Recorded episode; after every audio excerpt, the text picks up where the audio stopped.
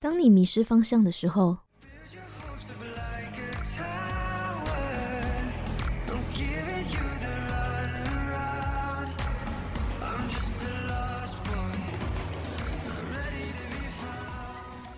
当你无助的时候。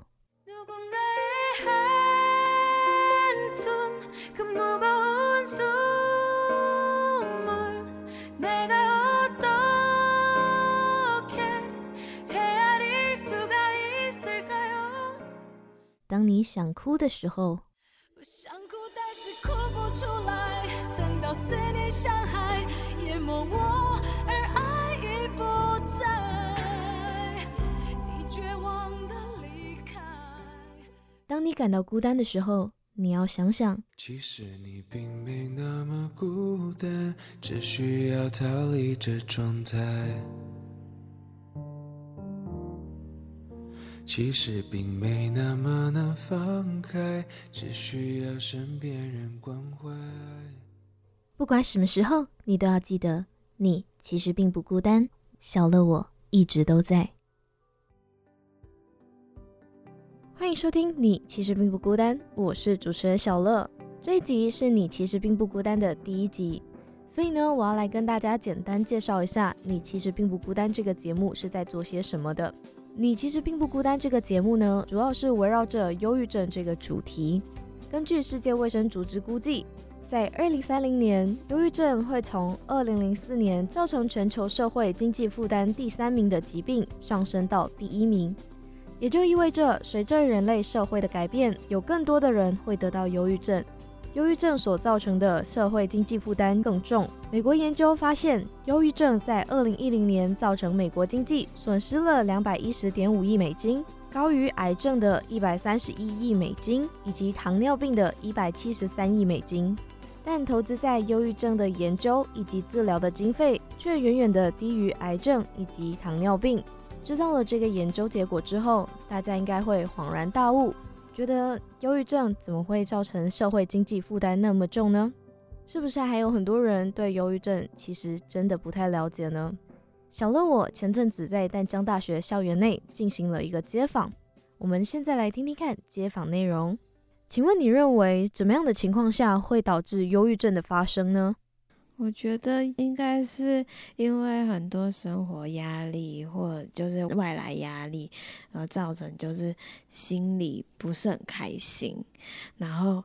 这种不是很开心的情绪一直被。压着藏在心里，然后找不到地方去宣泄，就会让这个人慢慢慢慢离上忧郁症。我觉得应该是压力大的时候吧，或者是外界都不看好你做的事情的时候，然后压力太大，然后就可能会患上忧郁症之类的。我觉得可能会是经历过一些很重大的挫折，或者是很重大的事件，可能打击到自己，或者是让自己陷入谷底之类的。都可能会导致忧郁症。我觉得可能心理压力大的时候，就是你自己没有办法释放，找不到自己的方法去解压，然后就会累积在心里面，就造成忧郁症。我觉得是很多方面啦，就是家庭各种各样的事情都会造成。请问在你的认知内，忧郁症会有什么样的症状呢？不是很喜欢跟外界的人接触，然后。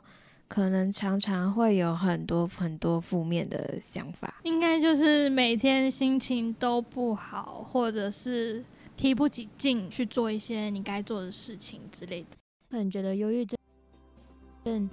算是心灵上或者是呃精神上的一种生病状态吧。就比如说，可能突然间会心情大变啊，就是大喜大悲之类的，然后有时候又会。呃，把自己锁起来，然后很郁闷的样子。唉，最近一直觉得自己心情非常不好。没关系，不要想那么多，早点回去休息。一觉醒来又是全新的一天啦。可是我觉得最近自己一直失眠，然后也没胃口吃东西耶，怎么办呢？你不是很喜欢吃甜品吗？那就去买块蛋糕来吃，不然喝真奶也不错啊。怎么样？唉，拜托，请你听我说。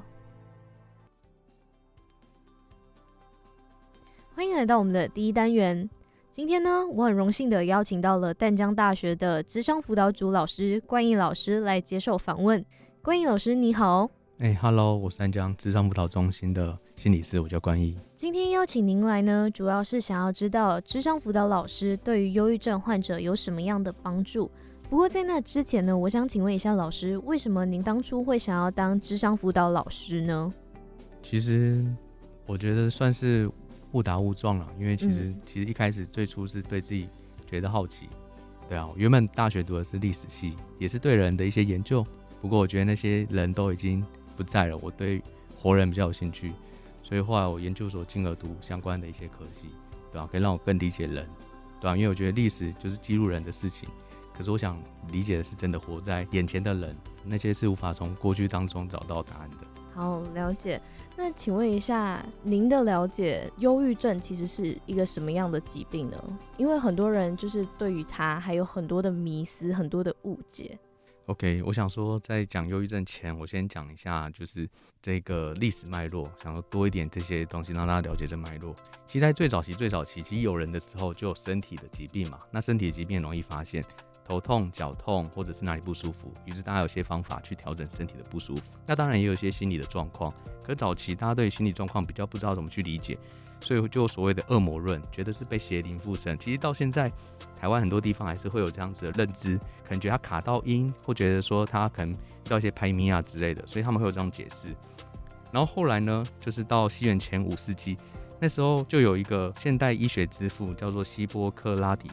他就认为说，其实这跟我们的体液调节有问题，他可能觉得胆汁过高或体液过多或过少，他有个平衡论的部分，所以这时候他就提出说，如果你透过平静、节食、饮食跟禁欲可以调整这状况。所以其实很早之前，大家都知道说人自有心理疾病这部分，只是大家对这个理解是用不同的解释方式。然后再到十五世纪，终于有所谓的精神病院。不过那时候关的比较多是一些麻风病的一些病人。然后到十九世纪，生物学跟心理学才开始慢慢的发展起来，然后也开始有比较属于现代那个精神治疗，就是弗洛伊德那时候就开始提出一些本我、自我、超我等等的概念。大家对于心理的部分，从比较抽象的、不具体的部分，开始慢慢比较能够去理解以及有些解释的方法。然后再到现在有更多的神经科学等等，所以大家对于忧郁症或者一些心理疾病的解释又更具体、跟更科学化了。对，所以其实有的脉络，其实从有人类开始就是有心理疾病，只不过大家对它的解释随着科技，然后各个科学的进展，然后有更深刻或更细微的解释，所以其实都有，不过就是大家解释方法不一样这样子。所以听起来呢，就是忧郁症在有人类的时候就已经开始存在，只是以前的知识方面觉得它是可能被鬼附身之类的，没有到一个医学的理论去化解它，去了解它。对，确实就是随着现在科学越进步，大家对于这样子的心理疾病是有越来越多的认知，越来越多研究它的方法，所以当然也不会说只是觉得它是被鬼缠身，或者是说它是单一原因，大家会普遍会有公认，就三个，第一个可能跟他的基因有关，第二个可能是他的环境，那第三个跟他个人或人格有关。对啊，所以大家对他的解释会比较多元一点，而不会只是说呃某个原因这样子而已。那现在就是医学上面对它的那个解释，它是怎么样的一个疾病呢？会给人类的身体有造成什么样的影响呢？OK，那我就回到到底什么是忧郁症？那其实大家对于生理的疾病通常的认知或理解比较清楚嘛，比如说我哪里不舒服，可能是感冒或者是怎样。那对于心理疾病，大家普遍比较不会这么了解说什么到底是心理疾病。那简单来说，心理疾病有几种，情绪障碍是一种，那就是我们今天忧郁症就是情绪障碍之一，其中焦虑啊，或是躁郁啊等等，它都是情绪障碍。那心理疾病还有其他的、啊，学习障碍，或者是行为障碍、人格障碍、饮食障碍等等。所以，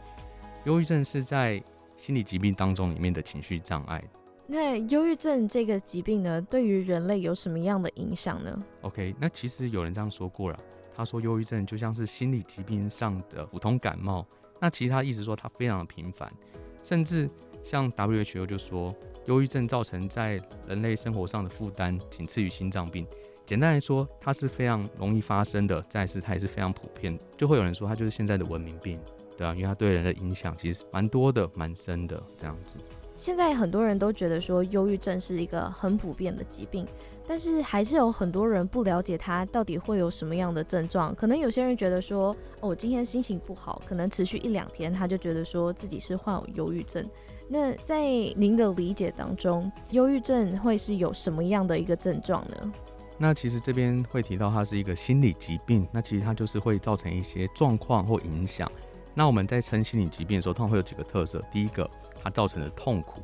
比如说像强迫症患者，他其实会做一些反复的事情，其实在过程当中他很不舒服的、很痛苦的，可是他非常的焦虑，他必须得做。那在忧郁症患者当中，可能也有相相同的痛苦，甚至他们在严重上可能影响他们生活功能，他们可能会没有办法去工作。然后完成他的课业等等，所以一般会有些标准啊，比如说他过度的哀伤、失去原本的兴趣、失眠、嗜睡、食欲大增或大减，或他的注意力无法集中，甚至他会很多的负面想法，有些罪恶感等等。那当这些上述的部分都有达到，甚至很强烈的时候，他可能就很接近有忧郁症的诊断。对，那同时的他生活功能的部分也会变得比较失去这样子。那有一个衡量标准，就是说他们有这些症状，然后持续多久才算是有患有忧郁症吗？嗯，这个部分的话，其实我们还是会请医生去做一个评估跟判断。所以我们一般会说啊，会有一个忧郁的情绪跟忧郁症。那随着它持续的时间跟它严重的程度，会有不同的诊断标准。那这诊断标准的话，我们还是交给专业医生去做诊断。不过在网络上有很多相关的一些表单，你可以自己去做一些。简单的测试，看看是不是自己有忧郁的情绪。那如果说分数非常高的话，也很建议说可以赶快去请医生咨询一下，到底现在的状况需要一些医疗资源帮忙吗？还是需要智商资源的帮忙？那想问一下，就是智商辅导老师对于忧郁症患者是扮演什么样的角色呢？好，那我们在讲说我们角色之前，我们先提一下，就是这个忧郁症它一个历程好了。我把它拆解好，就是忧忧郁症的话，英文就是 depression。那第一，它的字首就下的意思。那 pression press 它就是压，所以它就是一个把情绪往下压的一个历程。所以其实你看很多忧郁症患者，他是状态是比较低落的，所以其实他是有一个压力，他把那个情绪压下去。所以通常他会经过一些压力的事情。那每一个人对压力的反应不太一样，有些人就是所谓的神经比较大条，他对于那个压力的部分他感受比较低。那有些人他是属于比较敏感的，比较容易被那个压力所影响的，那他当然他造成的反应就不太一样。所以我们在不论是忧郁症或其他心理疾病，我们会有一个假说，就是说它是基因跟环境互相影响的。他可能有这样的基因，所以他会倾向会靠近那样子的环境。那这样环境影响生理，所以有点像是蛋生鸡，鸡生蛋，就会互相影响。所以刚刚回到说，我们辅导员可以扮演角色是什么？那第一个。生理的部分需不需要就医调整生理？再是环境的部分需不需要帮他调整他的环境、他的压力源、他的阴音方式，帮他做调整？所以就是在生理跟环境的部分有些介入跟处遇。您刚刚有说到，就是可能有一些基因的影响，所以就是会造成有忧郁症的发生。您这样子说的话，就变成说忧郁症其实算是有先天性跟后天性的意思吗？一般我们不会把它作为二分，而是说。可能在研究上，就是确实有忧郁症病史的家族，那其他的成员他得到忧郁症的几率比人家高，可是不代表说他的家族绝对都是。那反过来，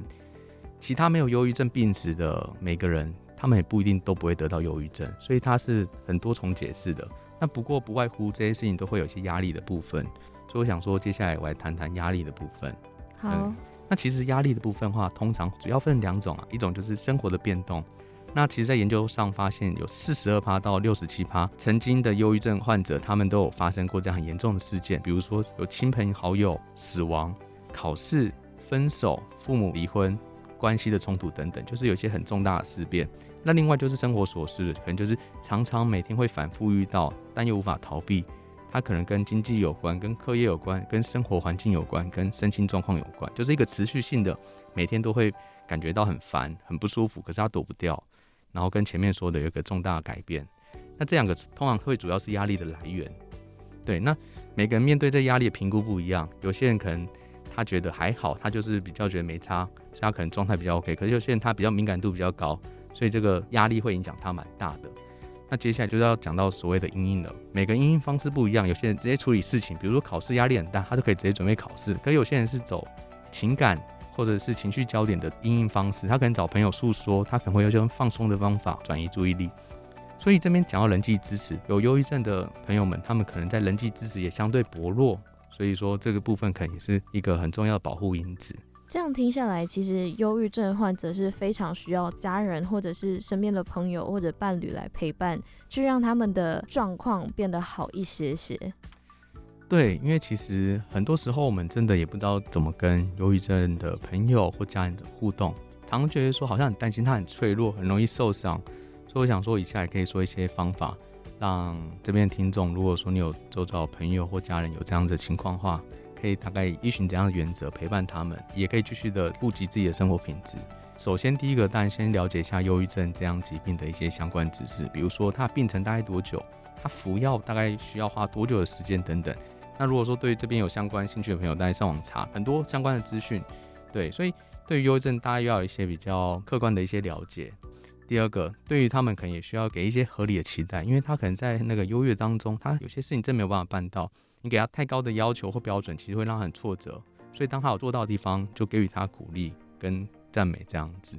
那最后支持他部分也是一个无条件，无条件不代表说他说什么都对，而是说对于他的努力、他的用心给予肯定，而不是说他完成了什么才赞美他。所以这是无条件的意思。那最后照顾他之前，照顾自己也很重要，所以把自己照顾好，然后衡量一下自己的身心状况也非常重要，因为。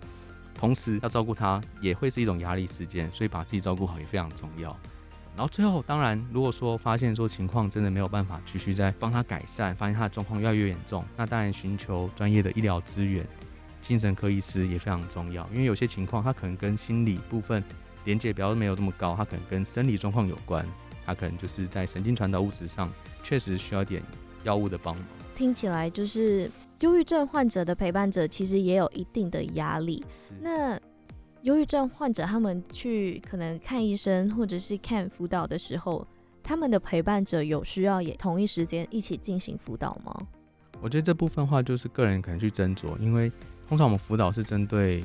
就是来者，比如说你是他家属，那我们就针对你工作；那如果你是忧郁症患者本人，那我们就针对你工作。通常我们不会说做一个这样子一次两个人工作，除非你是在校外做一些家族治疗，你是他的爸妈、哥哥姐姐或兄弟姐妹，然后大家一同做一个家族治疗。不然，通常我们的心理治疗部分就是一对一，还是要自己检测一下自己的心理状况，再看自己有没有需要去得到心理医生或者是辅导老师的帮助。对，就是我们都会说，就是把自己照顾好很重要。对啊。那想问一下老师，就是因为有一些人会患有忧郁症，是因为他们不喜欢把自己的事情跟其他人分享，因为会说担心自己的东西影响到其他人的情绪。那当初你们接到这一些 case 的时候，你们用什么样的方式去让他们愿意跟你们分享他们的故事？有什么样的方式呢？OK，我觉得这其实就像我们一般互动一样，就是你会怎么跟你旁边这一个人认识，当然就是会有一些比较开放的态度嘛，对啊，就是说我前面有提到说怎样和忧郁症的朋友互动，其实这些就很重要的，因为讲起来很简单，就是对他无条件支持很难啊，有时候旁边人讲一句话你就很火大，就是你这部分你就要先先调整啊，或者是有些时候你可能对于很多人会很高要求，那这时候你可能也要知道说哦，我可能要调整一下。所以我觉得就是一种态度啦，对吧？就是不会有什么特别的技巧，而是你这个人状态是不是准备好了，然后可以跟他去做这样讨论。那我觉得就跟人跟人互动很像啦，对吧？你真心想跟一个互动的时候，你就会把自己状态调整好，对啊？所以我觉得可能态度很重要，就是准备一个自己状况也 OK，然后调整好态度的过程，或许就有办法建立关系。因为我身边呢有朋友，他算是轻度，然后。他也跟我说，他小时候大概国小就已经发现自己有这样的倾向。那个时候他有跟家人求助，可是家人就觉得说是他自己胡思乱想，然后想太多导致的。目前现在的情况就是他正在看医生，然后有定期的在吃药，可是就没有看辅导这一方面。我想问一下，如果只是单单的看医生，但是没有去辅导的话，是会有什么不好的影响吗？因为有些人会觉得说。医生跟辅导老师双管齐下，才会有一个很好的治疗结果。就是呃，基本上这边会分两个部分。第一个，我们会看说这忧郁症前面有没有发生一些事情。刚才不是有提到吗？有四十二趴到六十七趴，他们在发生忧郁症前有一些重大事件，比如说朋友、亲朋友的过世，或者经历到一个很难过的分手、很痛苦的分手，父母的离婚，或者是有一些很挫折的经验或关系的冲突等等。所以是他前面是有个事情发生的。那这件事情发生完之后，它不会消失，那它是需要被处理的。当有这样事情发生，它又没被处理，那当然它就卡在那里。那我们在做不论是智商或做心理治疗的部分，我们都会往这部分去讨论，因为这可能就是源头。他对那件事情可能有一些东西卡住，可能是一些认知或一些情绪等等，所以它卡在那里。对，那但有些部分可能他完全没有这样的事情发生，他就是发现到一个年纪之后开始很容易低落，状况很糟，那可能这部分就会跟基因有关，他可能本身在他的神经传导物质或者生理状况，就是有这种比较易感压力的特质，就是一般人对这压力就还好，他就特别容易感觉到压力，甚至会影响到他情绪。那这样的话，或许药物的话就可以适时的帮他调整他状况。那当然有些人可能两个都有，那他就是两个都必须得去帮忙，有心理治疗部分，有药物的部分。所以我们还是追溯源头啦。他在忧郁症的时候，前后家里有没有发生一些事情，或个人有没有发生一些事情？对啊。就是刚刚形容说，有人说忧郁症就像心理疾病上的普通感冒，所以这普通感冒的话，一定代表说你可能是你的免疫力不够好，有可能是你的环境有太多的一些部分会影响到你。那这时候就是要回头检视啦，就是这样子普通感冒不去治的话，那很多人可能会因此很重的影响。那心理上也是啊，就是你可能要去稍微去了解一下，这感冒发生前到底。是不是自己身体免疫力不好，还是说在一个环境当中比较容易得到感冒？所以你可能就要去花一点时间去思考前面到底发生什么情况，然后自己在什么环境当中。所以我们可能辅导员或心理师等等，我们介入就是帮忙去觉察这个环境对他的影响，对吧？那在一样的环境，当然一样的影响，那当然陷入到一样状况，所以我们就帮忙他去觉察他。自己的状况。那以我朋友的那个案件做例子，他之前有跟我分享到说，其实他知道自己是因为什么样的情况，然后患上忧郁症，但是他觉得说是家庭相关的，但是另外一方他永远都觉得自己是对的，就没有想要改变的意思，就变成说他只能接受他自己目前所遭遇的一切，因为没有办法得到对方的体谅，对方也不会说。换位思考的那一种，所以就只能接受。我觉得这边可以用一个心理治疗一个学派来说，这个学派叫现实治疗学派，因为其实在心理治疗也分很多学派，对吧？这个学派其实认为说每一种心理疾病都是有功能性的，所以他会认为说他选择了忧郁，那这件事情可能是有一些功能，或许他同时也享受一些好处，只是他会帮他检视说，那这样子的付出跟代价也是你要的吗？对啊，或许你会不会有别的方式，同时可以表达你的需求，也可以获得你要的啊？因为确实在忧郁状况，别人都要看到他，可能都觉得，哎，我是不是该怎样，就会有这样的想法，对啊。可是确实，那你同时也是在受苦当中，所以有些治疗我们在帮忙，就是说你是不是有更多的选择跟可能，而不是只是用某一种方法，对吧？所以他认为人是主动的，他选择这样子去表达他的情绪。因为有些人有压力，他不代表是往下压。他不是 depression，他可能是直接把它展现或表现出来，指责、跟人家对骂，或者只是跟人家吵架。可忧郁症患者可能就是另外一个选择，就是把它压下去。但我发现，在亚洲国家，其实要把自己的那些负面情绪发泄出来不太容易，因为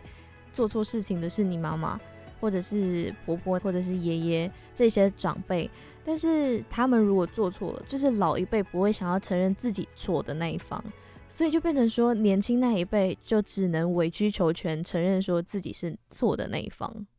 OK，这其实确实很多经验，很多案例也是这样子，好像会看到说跟家庭有关，然后尤其又牵涉到两方有一种不同意见或不同想法的状况，那好像你对我就错，我错你就对，这有点二分法。所以有时候我们在做治疗或做家族治疗当中，我们并不是在讲谁对谁错，我们是帮他转移。他肯定要说妈妈这样做让我觉得很难受，可是他是用骂的，或是用忧郁的状况表现说都是你让我忧郁的，或妈妈也是这样，我都已经尽心尽力了，很认真的养你，你还这样子，那我又做错了什么？对啊，我也尽我父母该做的责任，所以他们当中或许他们要表达说你让我不舒服，可是用别的方法表达。父母要表达是我关心你，可是我不会说我关心你，我可能就会说你怎么这样，就用要求或期待去表达他的这种关心，对吧？所以或许真的需要一些帮忙转译的角色。那心理治疗有时候在做这件事情，转译，让他们知道他们到底想要说的是什么。其实这部分学校也没有教我们怎么跟爸妈沟通，那我们的爸妈的爸妈也没教他们怎么沟通，所以大家都不会沟通。所以遇到沟通的时候，可能会用一些其他方式婉转的表达自己的愤怒、生气或不满。所以这样听起来的话，其实这种情况最适合的方式就是有一个第三者介入，就收集两方他们的意见，然后他自己消化了之后再把它传出去。这当然也是需要双方的意愿啊，比如爸妈不愿意出现或小孩不愿意出现等等，可能也有困难。所以其实还是看他们的意愿。当然有些临床上我们当然觉得这样做会比较有效能，就是邀请他的父母、他的兄弟姐妹跟个案同时在我们做一个家庭的工作。这可能会是比较快解决家庭的沟通问题的一个比较直接的方法，因为我当场就示范我们可以怎么样的沟通，我可以怎样的表达我自己。我发现沟通在每一个关系里面呢都非常的重要，但是它是一个非常难的一门学问。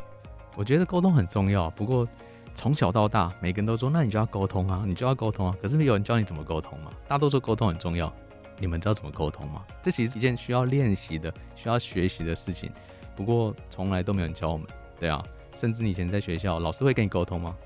他可能会给你指令，教你怎么做，对啊，可能出社会，老板也会跟你沟通吗？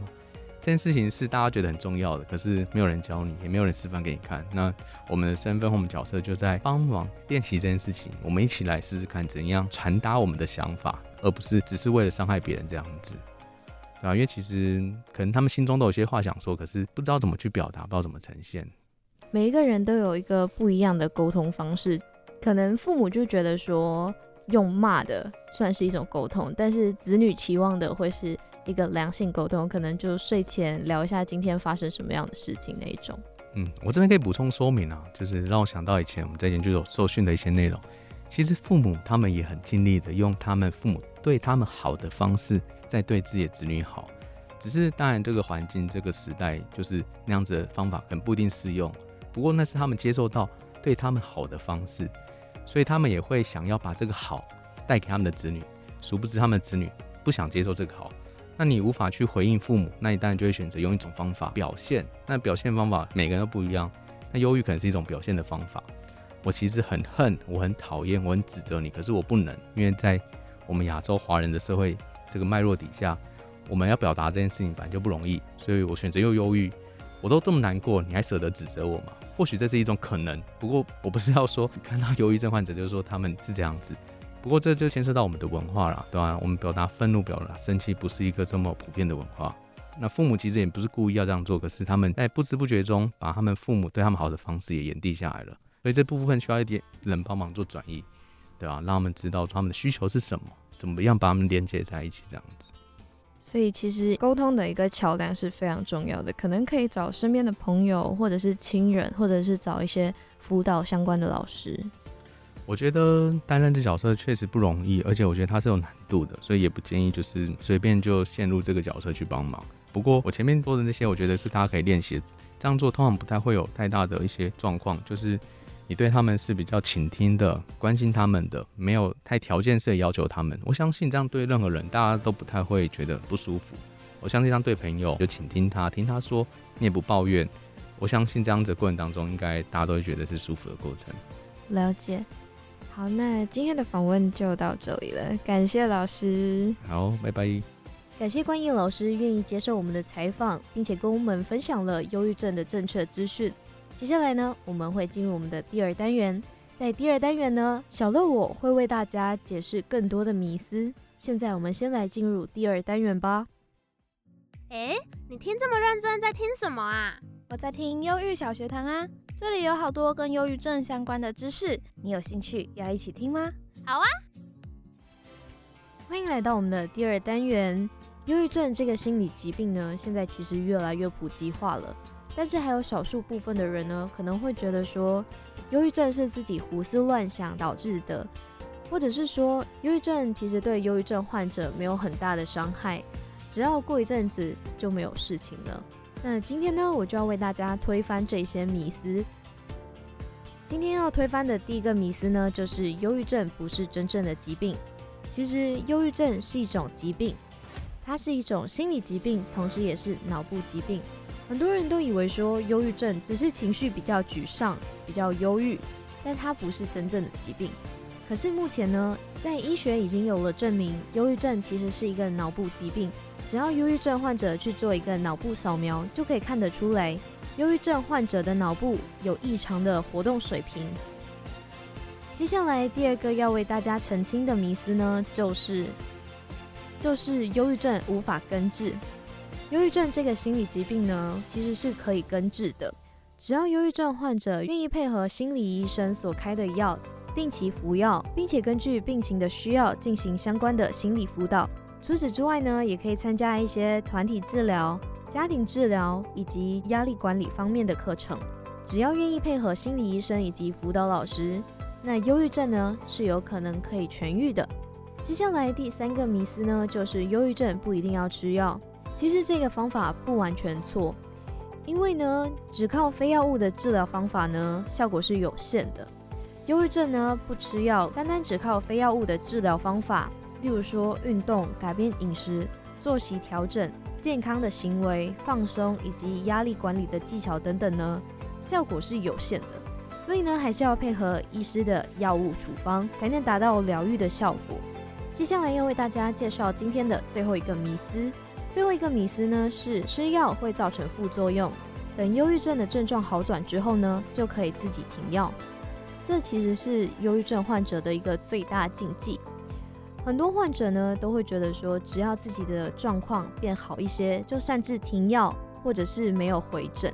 但是这些因素可能会导致自己的状况起起伏伏，甚至呢面对更严重的复发。精神科的药物呢其实是维持着功能平衡。因为需要一到两周的时间等待血液中的药物浓到一定的程度才会发挥作用。治疗忧郁症的药物呢，不像是止痛剂、抗焦虑剂或者是止晕剂，可以在短短的几个小时之内呢，让病患感觉到药效。同时呢，精神科的药物呢，需要长时间的服用才能达到长期的控制效果。今天为大家介绍的这些迷思呢，都是目前普遍上社会很常还有人误解的一些迷思。希望透过小乐的分享呢，大家有对忧郁症有更深入的了解。下一集呢，我们会邀请一位忧郁症患者来分享他自己的亲身经历。那今天的节目呢，我们就先到这里了。我是主持人小乐，我们下星期见，拜拜。